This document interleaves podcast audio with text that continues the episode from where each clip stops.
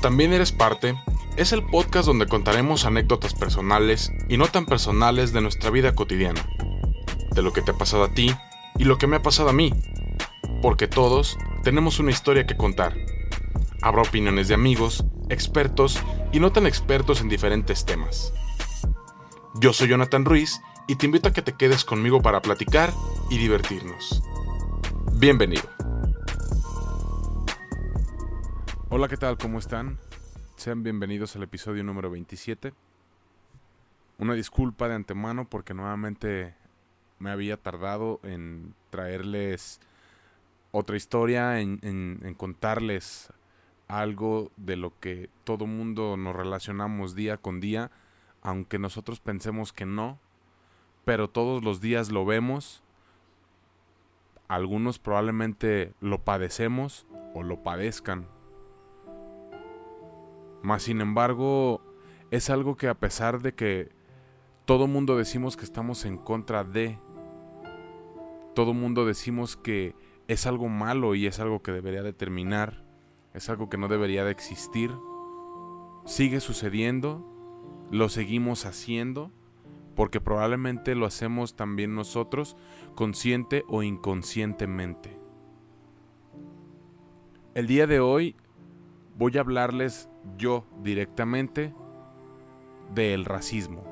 En esta ocasión no hay invitados, mas sin embargo yo me puse a investigar un poco en el tema y me adentré un poco en él.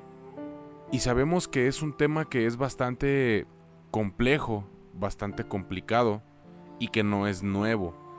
Es una práctica desafortunada que se viene llevando desde hace muchísimos años, hace muchísimas décadas probablemente cientos de años también, y hasta la fecha, en pleno siglo XXI, en pleno año 2021, se siguen llevando a cabo estas desafortunadas acciones contra personas principalmente por su color de piel. El racismo implica muchas cosas, el racismo es de diferentes maneras y, de diferentes ideas puede ser una persona racista principalmente ante una persona con el color de piel diferente. Puede ser una persona racista contra una persona que que es pobre. Puede ser racista una persona contra una persona que no tenga un trabajo como él, que no tenga un estudio como como el que tiene esa persona que se hace llamar racista. Como les comento, esto viene desde hace muchísimos años ha habido casos en los que han sido muy, muy sonados, en los que la gente se ha metido mucho y ha alzado la voz y ha hecho protestas. Protestas pacíficas, protestas no pacíficas. Pero todo ese tipo de gente que hace las propuestas y que se unen para apoyar a los afectados, Están ahí por algo. Están ahí porque hasta cierto punto se ponen en el lugar de las familias, de la persona que le sucedió el desafortunado caso de violencia, de racismo, de discriminación. Todo mundo lo supimos porque esta fue una noticia que a pesar de que fue en Estados Unidos, la mayoría de las personas en el mundo nos dimos cuenta me atrevo a decir que la mayoría de las personas en el mundo nos dimos cuenta. ¿A qué me refiero? A la muerte de George Floyd. La muerte de George Floyd ocurrió el 25 de mayo del 2020, hace ya casi un año, en Minneapolis, Minnesota, en Estados Unidos. ¿Por qué resultó esto? Por el arresto, por el arresto hacia Floyd por parte de cuatro policías locales. ¿Qué hicieron? Simple y sencillamente se les pasó la mano. Pocos días después de que Floyd fue asesinado por, un, por uno de los policías o por los cuatro policías que a final de cuentas tuvieron que ver, surgieron una oleada de protestas a lo largo de todo Estados Unidos en contra del racismo, de la xenofobia y de los abusos policiales. Obviamente hacia la población en general, pero principalmente con los afroamericanos y con los afroestadounidenses. Se llevó a cabo se llevaron a cabo muchas marchas en Estados Unidos, en todo el país, no solamente en Minnesota. Las protestas también se extendieron por muchas ciudades de por muchas ciudades de todo el mundo. Y así como es el caso de George Floyd, ha habido muchísimos. Y no solamente en Estados Unidos. Desafortunadamente la gente en Estados Unidos son muy conocidos por esto, por ser racistas. Ellos son muy conocidos por, por menospreciar mucho a la demás gente, a la gente que es afroamericana, latinos, sudamericanos, centroamericanos. Ellos piensan, no en general, obviamente, no estoy hablando en general, pero muchas de las personas estadounidenses sienten que son como si fueran una raza superior. De aquí es de donde se deriva el que ellos sean racistas. La muerte de Floyd creo que destapó un poco la cloaca, destapó muchas cosas que se estaban llevando a cabo que las autoridades sabían, pero más sin embargo hacían oídos sordos. Todo mundo sabemos perfectamente el racismo que existe en diferentes partes del mundo, porque es en diferentes partes del mundo, no solamente es en una ciudad, no solamente es en un solo lugar, es en, es en todo el mundo, principalmente contra la gente de color. Tenemos esta idea tan estúpida, tenemos esta idea tan tonta de pensar que todas las personas de color fueron hechas para estar a los pies y a las órdenes de todas las demás personas. Tenemos esta idea tan estúpida que ellos ni siquiera son personas. Desafortunadamente, como les comentaba, en pleno siglo XXI, en pleno año 2021, se sigue viendo este tipo de cuestiones, se sigue desatando y suscitando este tipo de problemas sociales. Porque a final de cuentas son problemas sociales. Hubo otro personaje, ella es una mujer, su nombre Rosa Parks. La única cansada era yo, cansada de ceder. Rosa Parks, costurera de profesión, es conocida como la primera dama del movimiento por los derechos civiles en Estados Unidos. Pero sobre todo, ella fue un símbolo de lucha racial. Vivió en una de las épocas más denigrantes para las personas negras. ¿Qué sucedió? ¿Por qué se derivó todo esto? Ella iba en un autobús, una persona blanca le pidió el asiento y ella se negó. Esto sucedió en el estado de Alabama. Con ello, con esta pequeña acción de no dejarle el asiento a una persona de tez blanca, con esta pequeña acción, inició un boicoteo en la ciudad donde ella residía, que era Montgomery. La Corte Suprema de los Estados Unidos prohibió la práctica de la segregación racial en los autobuses, solo por no ceder un asiento. Mas sin embargo, esta fue la primera victoria de los negros americanos contra las leyes racistas. En el año de 1999 recibió la medalla de oro del Congreso de manos del presidente Bill Clinton. Así, así de larga estuvo la lucha y así de exitosa fue la lucha de Rosa Parks. Ella murió a los 92 años de edad, donde sufría de Alzheimer. Probablemente a ella, probablemente ella no recordaba muchas de las cosas que hizo. No recordaba muchas acciones en las que ella ayudó. Pero afortunadamente quedó escrita en la historia.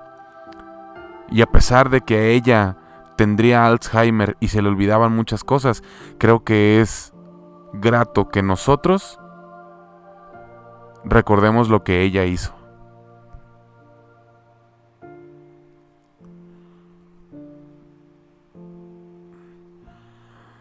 Todos hemos escuchado hablar de Nelson Mandela.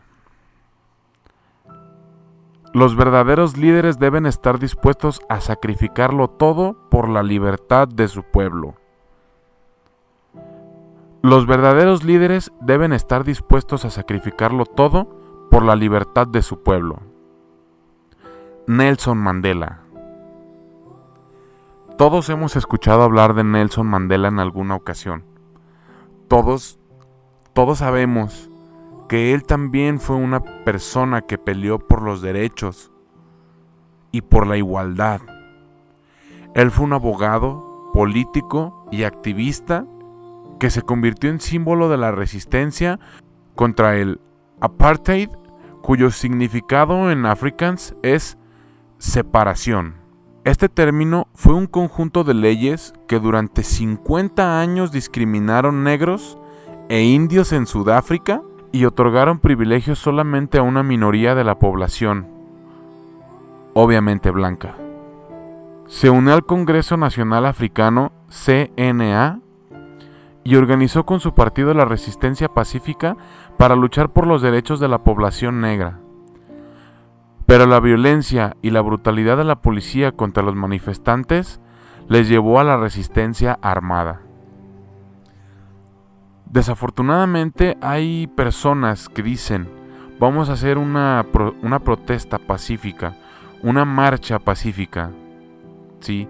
Siempre tiene que haber algunas personas que se envalentonan y de pacíficas terminan siendo una masacre, terminan golpeando muchísima gente, terminan con muchísimos detenidos también, o inclusive pues levantándose en armas a veces los pueblos. Nelson Mandela pasó 27 años en prisión por alta traición. Fue liberado en el año de 1990 por la fuerte presión nacional e internacional. Esto marcó un antes y un después en Sudáfrica. A partir de la liberación de Nelson Mandela, se legalizaron todos los partidos, incluidos los que defendían la igualdad racial. Por eso marcó un antes y un después. En el año de 1994 se convirtió en el primer presidente sudafricano negro y gobernó hasta 1999.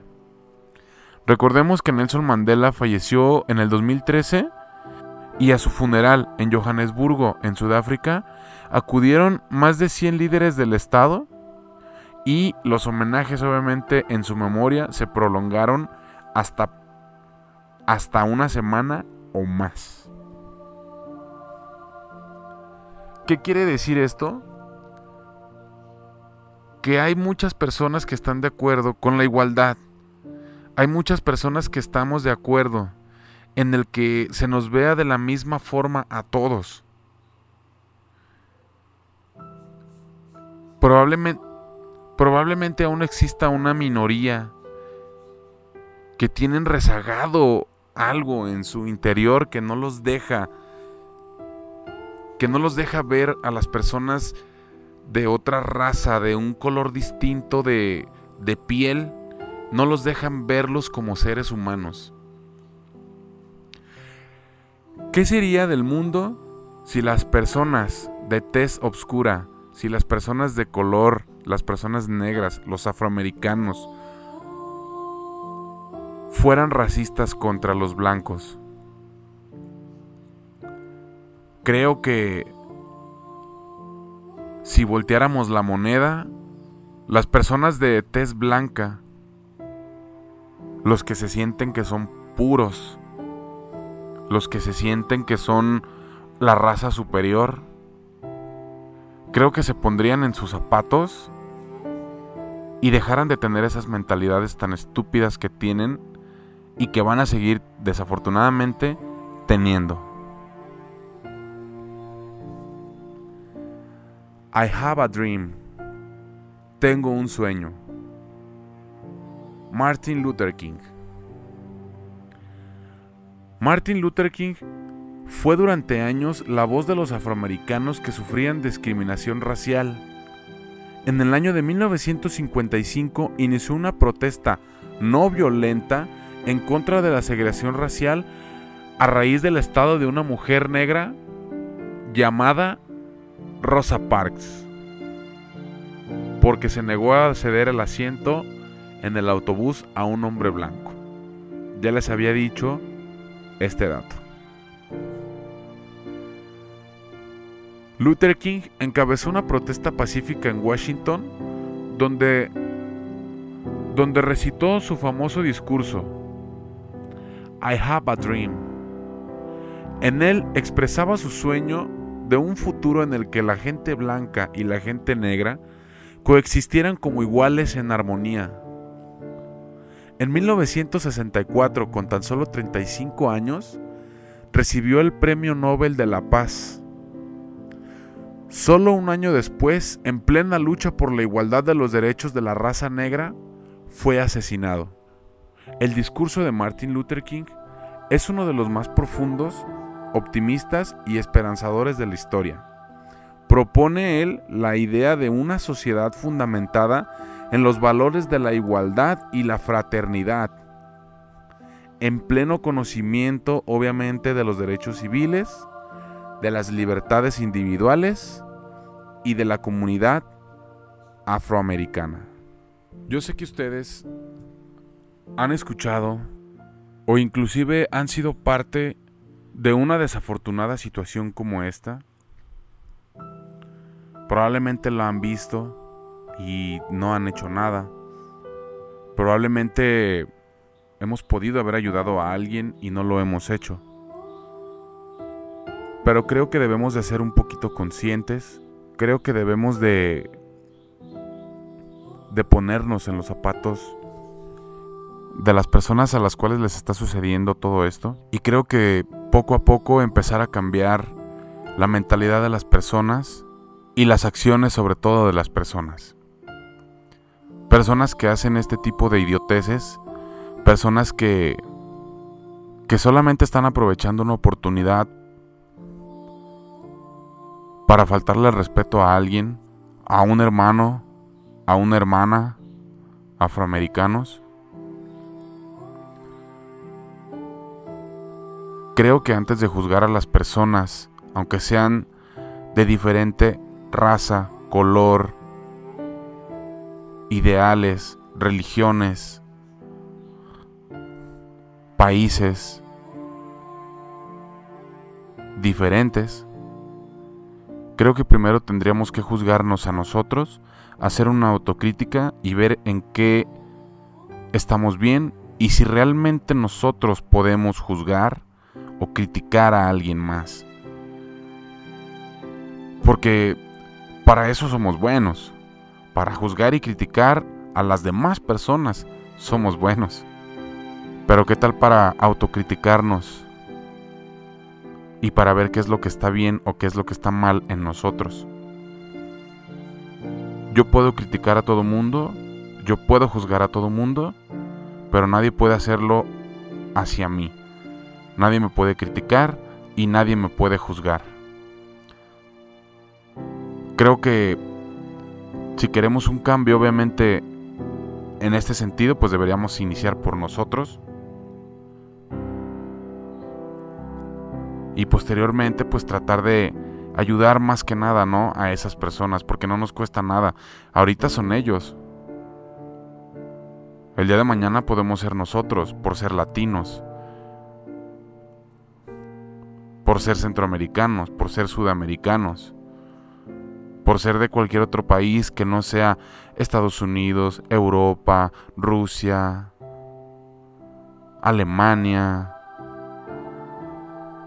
por nombrar algunos. Creo que hay que ponernos las pilas un poquito y pues tratar de cambiar esas mentalidades.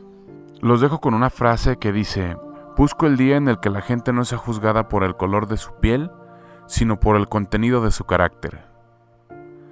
Martin Luther King. Les mando un fuerte abrazo. también eres parte.